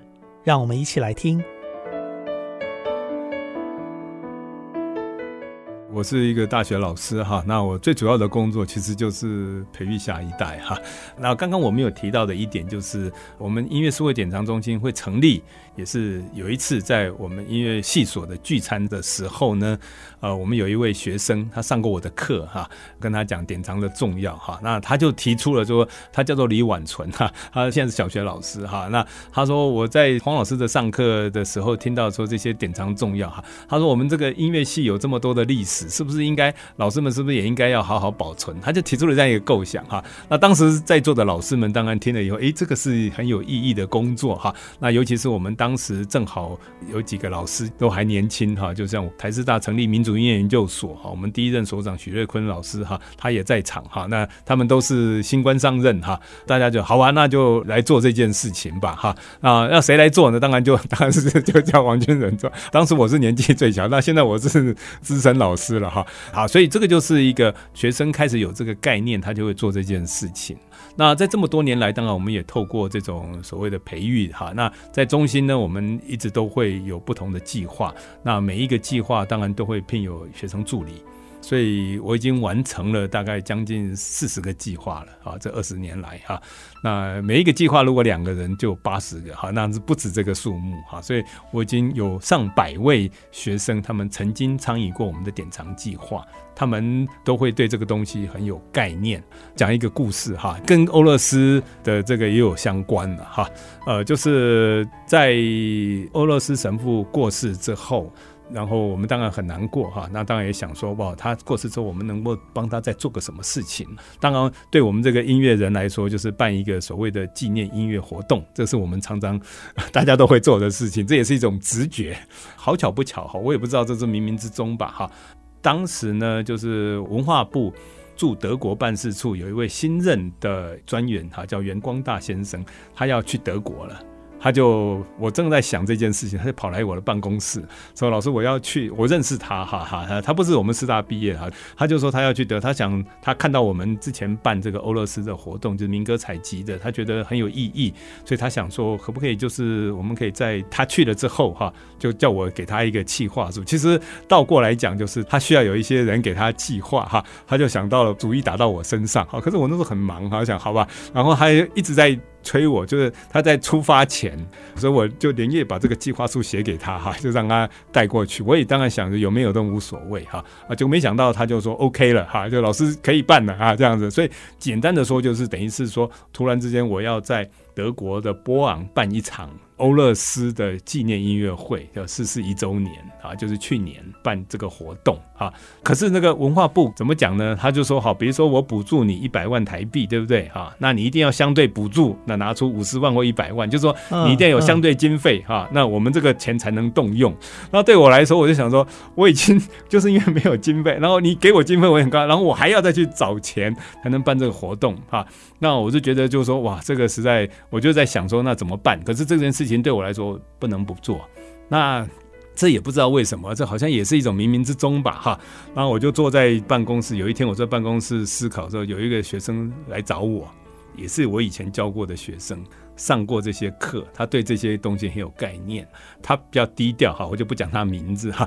他到德国去念书，念音乐学哈。可是因为他发现找不到工作之后呢，他就在那边结婚之后，他就改行了，他就卖珍珠奶茶。然后他来找我的目的是说，老师我赚了一点钱啊。那老师以前你在做这些上课的时候，说给他很多影响。可是我当然想不起来，我到底我到底有什么影响？因为我们上课就是这样子哈，然后他希望能够帮助我，就是老师你就开口吧，啊，那这个对我来说是从来没有这样的事情哈。比如说文化部要一笔钱哈，然后他当场就说没有问题，就说要补助一笔经费哈，那他当场就答应了。一个礼拜之后，这个钱就寄到了德国波昂的这个东亚研究院的账户里面。所以这场音乐会呢，文化部那边也 OK 了哈，因为相对经费也到位了，就成型了。所以这个我想就是说，在这些过程中吧，哈，有一些学生是确实的啊，就像我现在身边一直跟着我做的一位这个曾子嘉，他是台湾等于是第一个就是有音乐学加上档案学的学位的。他在师大拿了音乐学哈，还跑到政大拿了一个档案学的学位啊。那他现在是我们音乐系的博士班的学生哈，他有非常多的经验。所以简单的说，我有一批学生就是在过程中呢，他们就成为了这个实际的专家，能够整理这些资料哈。那另外有一批学生，就像我刚刚提到的那个，他会走到我的办公室哈，然后老师，我觉得你之前讲的事情非常的，我有能力，我希望能够帮助你哈。所以他也促成了我这个国王的音乐会哈，能够顺利的举办。对我来说，这也是让我一直能够往前继续去推动这件工作的一个一个原因哈。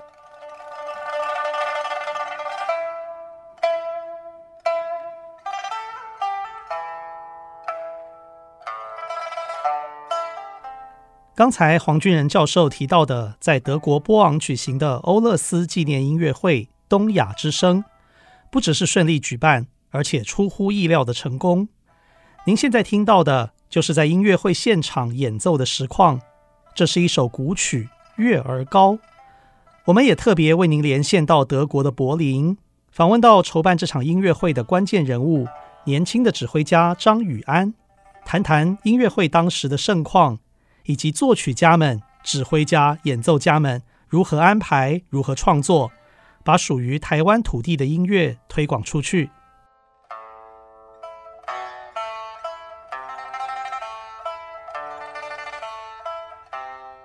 那我本身是在台湾就学，然后进修，毕业了以后到德国这边继续攻读指挥相关的硕士还有博士学位。在二零一六年，幸运得到一个国际赛事的首奖了之后，开启国际的指挥生涯。那在二零一八年的时候，担任过波士顿交响乐团的助理指挥，所以在美国跟欧洲都有音乐的活动这样子。那这场音乐会的缘起呢，是二零二一年十二月，我回台湾与我的母校国立台湾师范大学的交响乐团合作的时候。师范大学的民族音乐研究所所长黄军仁教授就委托我说，有这样子一个想法，就是拿我们台湾很重要的民歌采集运动的这个素材，那是不是能够进行一些新的创作？那所以呢，我们就规划说，我们是不是能够在二零二二年在波昂办理这样子一个东亚之声，同时也就是牵起德国跟台湾两边文化的这个线索，然后就有了这场音乐会。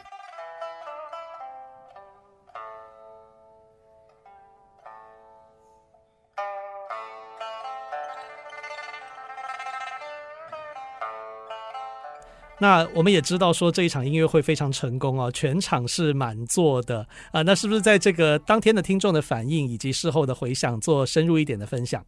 老实说，当天就是这么爆满，连我们自己都很惊讶，就很多的观众哦，是在开演前五分钟。他们就进不来了，因为里面已经完全满了。那我们必须要再延后五分钟，因为我们要就是把那个空位再空出来，然后让大家就是零星的进来什么之类。然后还有人上去管秩序，然后就有点像是一个益智节目一样。然后我们就会比如说有主持人跟听众说：“啊，我们哪里还有一个位置或两个位置？”然后大家就举手，然后我们就 就在那边指挥交通。那其实就是我们也也是很惊喜于，就是国外听众对于东方文化。声响的这个好奇，那我觉得台湾应该要能够发挥这样的优势，对于说传递就是我们本身的，然后还有甚至就是更广阔的，就是能够代表亚洲或代表东方文化的这样子的一个诠释性。那我觉得我们是更没有包袱的，因为我们的就是文化交流上，然后我们自由的体制。那其实我觉得在这个没有包袱的情况下，其实。对于西方听众来讲，他就是台湾文化是一个很好的媒介，让他们来认识就是东方文化声响这样子。是有一个很特别的回响，是有一位国际的专家特别撰写了深度的乐评啊，可不可以分享一下，这是哪一位给你们这样的一个高的评价、深入的分析？那您自己的感动如何？提到的这位呃音乐学者是 Fraunhofer-Cophen，他是一个在欧洲这边极为著名，应该说是最重要的，就是东方音乐的研究机构，叫做 Chime 的负责人。其实 Chime 它原始的意思就是欧洲研究中国音乐的机构，但是他在这次知道有这个活动以后，他全程的参与哈，就是从我们的第一个排练，然后一直到演出完。在他跟我的对话，还有就是他写的这个深度的乐评里面呢，其实也一再提到说，就是这次音乐会让他重新思考到，就是什么是中华音乐，那什么是中华文化？那以台湾的角度，然后去推出这样子的音乐会，然后这样子的有东方乐器、有西方乐器合并的这样子的一个形式，是不是从台湾这个角度，然后去重新推出中华文化背景下？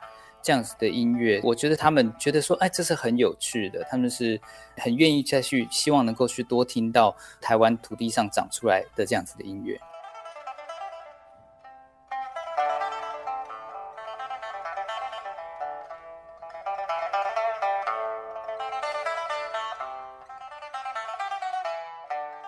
嗯，是不是可以分享一下这过程当中有哪些过程，有哪些人物是非常关键的？嗯，首先我们可能就要知道说，就是这场音乐会，那我们想要表达的是什么？那我提出来的这个关键点是，我们既然是要扣着呃民歌采集运动的传统，然后跟它的新的生命，那我们应该要执行的方向应该是找台湾的新的作曲家，然后去以这个素材为基底，然后去做新的创作。所以这一点上，我们马上牵涉到就是合适的作曲家。那这些作曲家他有没有时间？他自己有没有档期能够？协助就是这场音乐会的创作，那所以我们在探寻作曲家的这方面就要下很大的一个功夫。那我们很高兴，就是后来我们有邀请到在美国任教的陈世慧老师，在北艺大任教的陈丽丽老师等作曲家来为我们呃写作东亚之声音乐会的创作作品，然后在演出之前一周的时间排练，那我们就在波昂就是呈现这样的音乐会。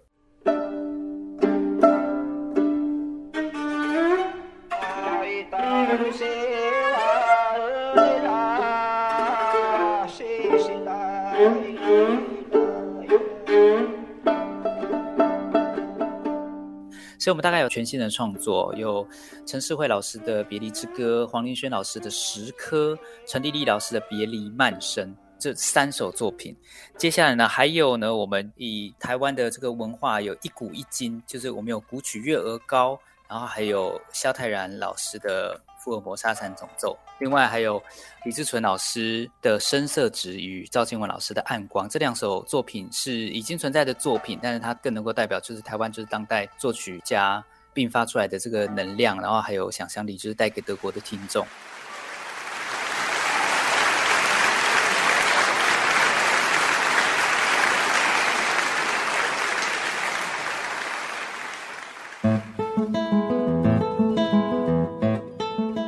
来自远方的礼物，一份珍贵的录音，重见天日，开启了从原民部落到国际德国波昂的交流啊，产生许多新的变化。那么下一步我们还可以采取哪些行动呢？我们的来宾对政府与各界又有什么样的呼吁呢？今天我们邀请到两位目前致力保存推广 Le Mahu 泰雅吟唱的韩西教会黄之坚 Shad 牧师，还有政治大学民族学系博士郑光博老师，来为大家介绍泰雅族非常重要的口述传统，就是我们的古调吟唱 Le Mahu。其实，在二零一六年呢，政府修正了文化资产保存法，增加了无形文化资产的口述传统类别。后来也把泰雅族大科坎群口述的传统登录为重要口述传统的项目。在二零一九年的最后一天，当时的文化部长郑丽君还特别到桃园市复兴区，把国内登录第一项国家级重要口述传统的认定证书呢，送到保存者瓦旦达啊林明福老师的手中哦。这个是政府在尊重原住民族，并且看重我们珍贵的文化资产的一个行动表现。我想请教两位哦，对于我们泰雅勒摩户古调传承上呢，你们觉得政府还有哪一些可以增进的地方呢？啊，我想就我们过去的经验，大概除了做音乐的采集以外，那从音乐的采集内容里面的分析来看的话，我们把它切割成几个部分来看，除了音乐旋律之外，另外就是关于语言的素材，嗯、啊，比如说一些深奥的古语。嗯、啊，那另外一个就是关于它的历史知识或地理知识的这些部分，还有历史记忆的部分。那我想这些东西都不是切割开来的。对。啊，那当然我们要从不同面向去发掘、去爬书。可是怎么样让它能够有一个整体的关怀，来建构一个人模糊的全貌？嗯。那以便于它能够做后续的传承，我想这些都是。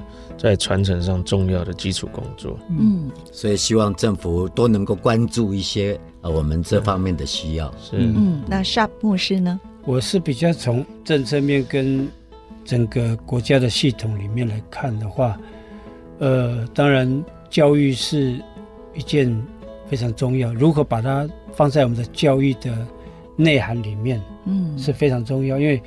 呃，我们看不到在学校在教科书里面，在学校里面在教了，就是说，因为不能只丢给我们民间，或者是丢给我们族人来做。那既然我有这个权利，我有这样的一个经费，我有这样的一个资源资源的，对的，他就必须要真的是要去想，就怎么样要把它放在我们可以看到的一些教科书里面，学校里面一定要有这个东西啊，是，而不是它是放在旁边的。变成是不是主流的？应该是把这些当做是我们台湾的主流。我们要拿什么东西到国际去？对。我如果说我们只是穿着那个戏服去，对岸也有那种服装啊，能够代表的什么？对。你你唱那个那个一些戏曲，这个对岸也有这这种角，但是罗幕后，全世界只有打样有，只有打样。这个就是我们可以在外面跟对岸不同的地方，嗯、这是一个非常重要的资产。如果政府知道这是很重要的资产的时候，听到我们的节目，应该就要从各个地方，从教育、从培育，甚至有鲁木后的学校，在部落里面有民族学校，对对，有有有有这样的学校是专门在培养这样的人才。嗯，啊，我想这部分可能是我的我的期待。这样。此外，人在柏林的张宇安指挥。也期待能够拓展台湾国际能见度的海外音乐会，能够持续的举办下去，并且获得足够的资源支持。说白了，就是还是需要更多的资源这样子。我们第一届当然很开心，就是德国这边也有希望响应这样这个活动，也非常感谢文化部，就是也做了最初步，就是我们这第一届的就是很大的协助。那当然，接下来的话，我们需要这个东西一直推下去的话，它就是必须要能够看得长远，就是不只是两三年，而是五到十年这样子能够持续下去中。从从我们就是第一届办的成功，那接下来有这个这届的成功了以后，可能就是拿这样的成果再去 reach out to，就是更多乐界的人，更多德国这边当地作曲或者指挥界的人，告诉他们说，嗯，我们这个不是说着玩玩而已，我们有这样子一个好的成果。你第二届、第三届，希不希望能够跟我们就是一起再再持续把这个东西推出去？那我觉得一届一届的办出来以后，才可以实际上的在欧洲乐界这边让大家看到说，哦，有这样子一个活动，那进而就是关注到台湾民歌采菊运动了，进而关注到台湾。回到史维亮、许长惠老师当年的民歌采集的愿景，多么铿锵有力，多么充满热情的一句话：用自己土地长出来的音乐，创作自己的歌。今天这件事情不只发生在泰雅族，也不只发生在德国。古调传承和族语创作已经成为台湾许多原住民族共同的渴望，其中包括多次获得金曲奖的歌手，卑南族的桑布伊、排湾族的阿豹等等，都是其中很具有代表性的人物。我们也特别为您连线访问了桑布伊，谈到了他所唱的古调，他的创作，还有国际交流的感触。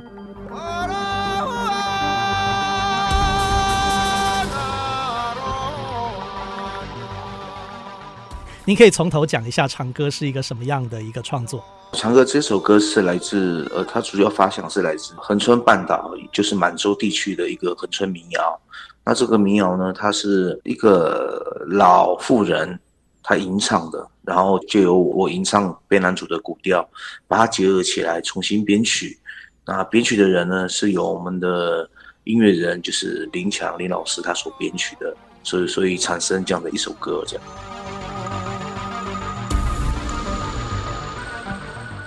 因为我的主要的创作的来源就是从古调里面找到自己的元素，然后去做创作，其实每一首都是。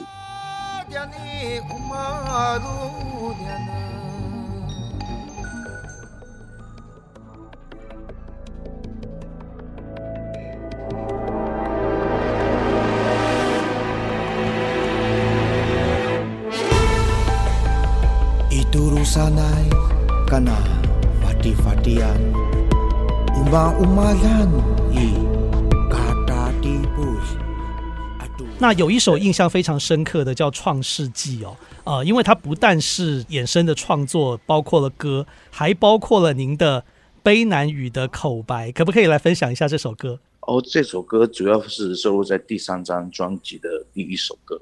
最重要，呃，要做这首歌就是把我们自己。卑南族的，我们的对宇宙万物的一个我们自己的解释，我们的世界观这样，然后透过我们的祭司的祈祷，也透过古老的这个祭祷文，把它写成一首歌这样，所以呃，它的编曲比较会磅礴一点，然后来去赞美万物的创造神，也来赞美我们的祖先他们所做的事情这样。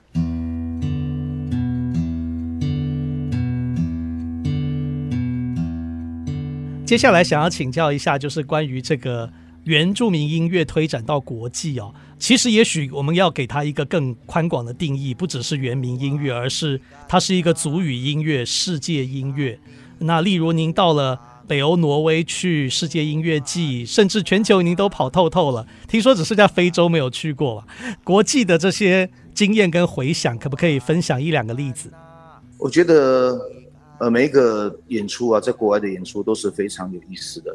那也是透过呃其他的音乐节主办人或者是主办的那个厂商呢，可能是透过我的音乐吧找到我，然后就有一连贯的一些演出这样。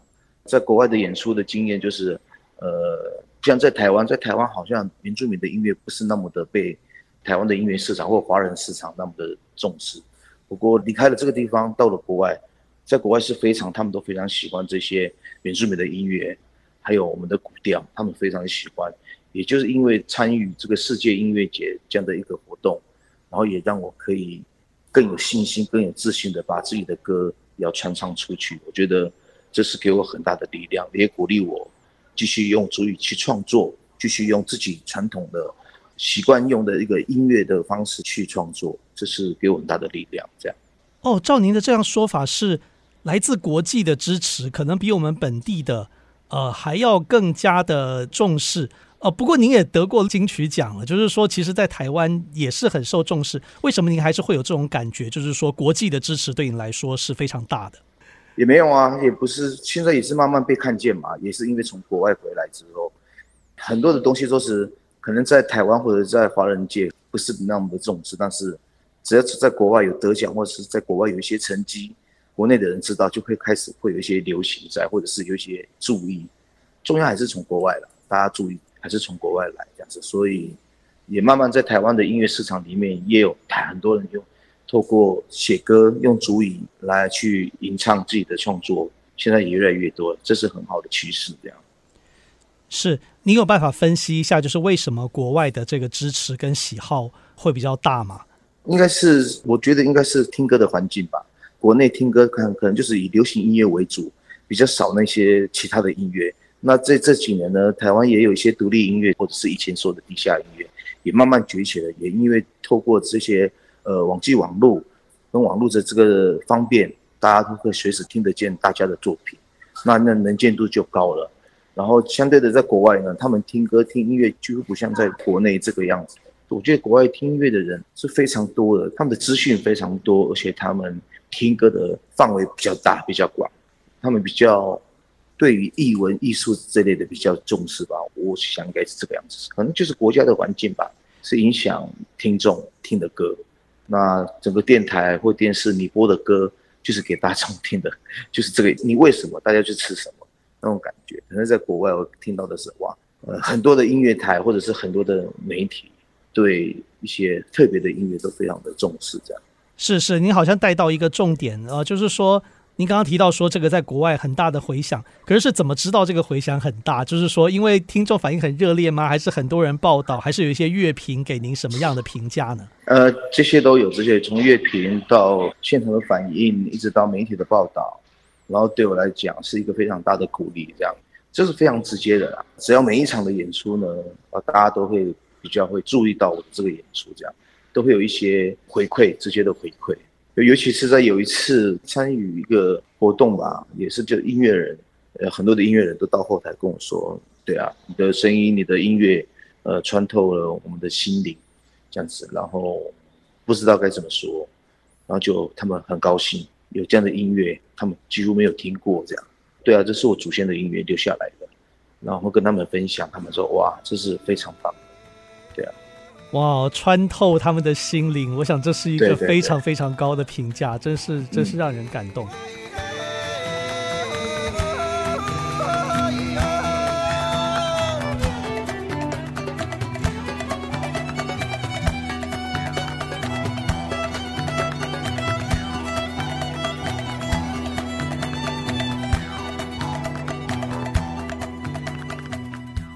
听了桑布伊有感而发。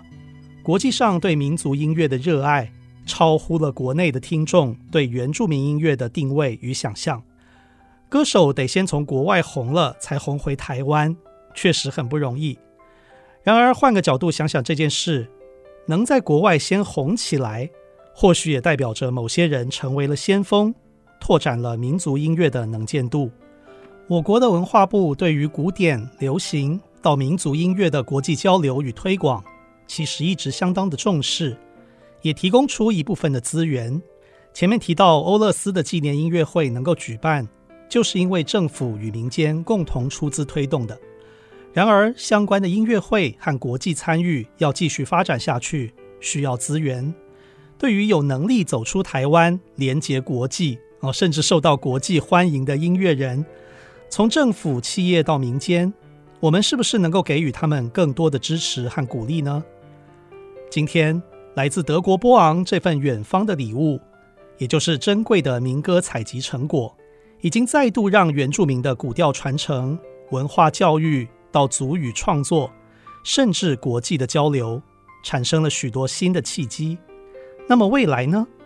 从整个国家的策略上，要如何看待这件事？黄军仁教授的一席话，或许可以作为很好的注脚。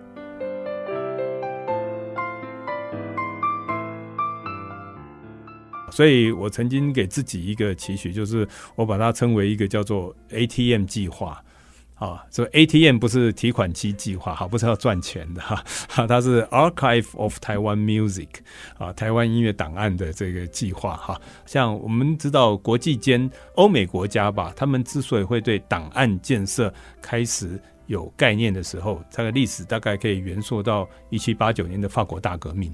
革命政府呢，为了要保存前面的皇朝留下来的，虽然它被推翻了，可是他们留下的资料是法国历史的一部分，不能丢掉的哈。所以他们就成立了国家档案馆来保存他们的这些资料。那这个国家档案馆成立呢，主要有三个主要的任务哈。第一个当然是这些资料都要保存。好，然后第二个呢，就是什么呢？就是要能够公开。一个民主国家，它的档案都是要能公开的。第三个就是要普及，不是只有我自己的，它建立这个顶层，然后下面就可以慢慢的往下去推广。所以他们就开始做这件事情。所以法国成立了国家档案馆。意大利也有，然后英国呢，所以大家都成为一个风气。那有这种顶层架构之后呢，那当然地方政府啊，然后各个特别的机构，他们也都做这件事情啊，所以它变成了一个共识。也变成一个国家进步的一个象征。好，所以欧勒斯神父他在二零一七年到台湾做演讲的时候，我觉得他在演讲中做了一句话，我蛮印象非常的深刻。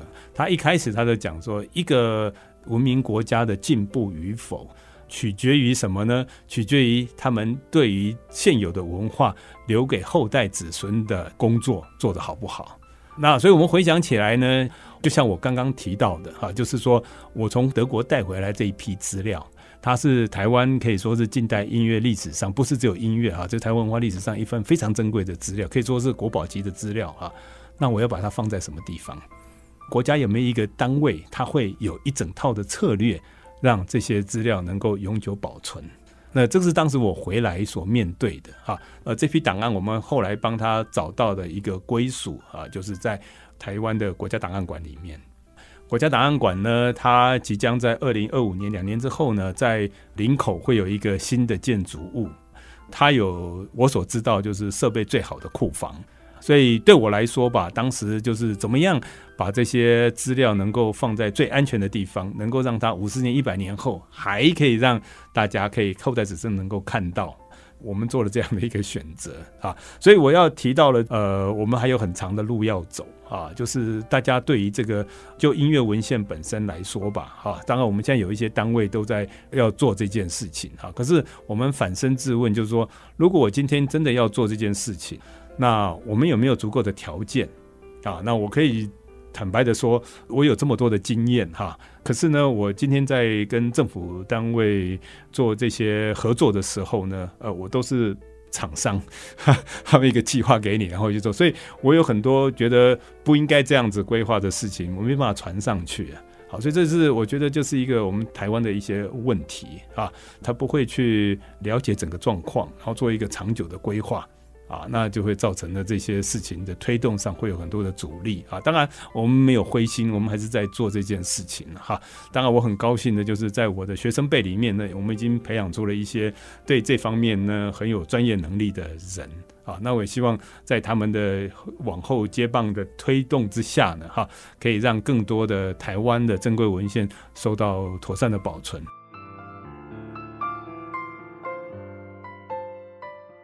在此，这个专题要纪念欧勒斯神父、史维亮老师，还有许多许多的人，他们以一生的努力留下了文化资产。就好像刚刚讲到法国国家档案馆的三大目标：从妥善的保存、能够公开到能够普及，甚至更进一步传承、教育、创作、应用，让这些留存下来的文化资产产生新的生命力。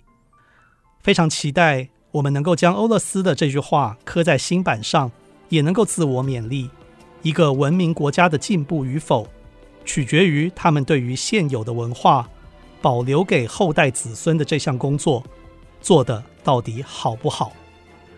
原乡花园专题报道，感谢您的收听，我们下次再会。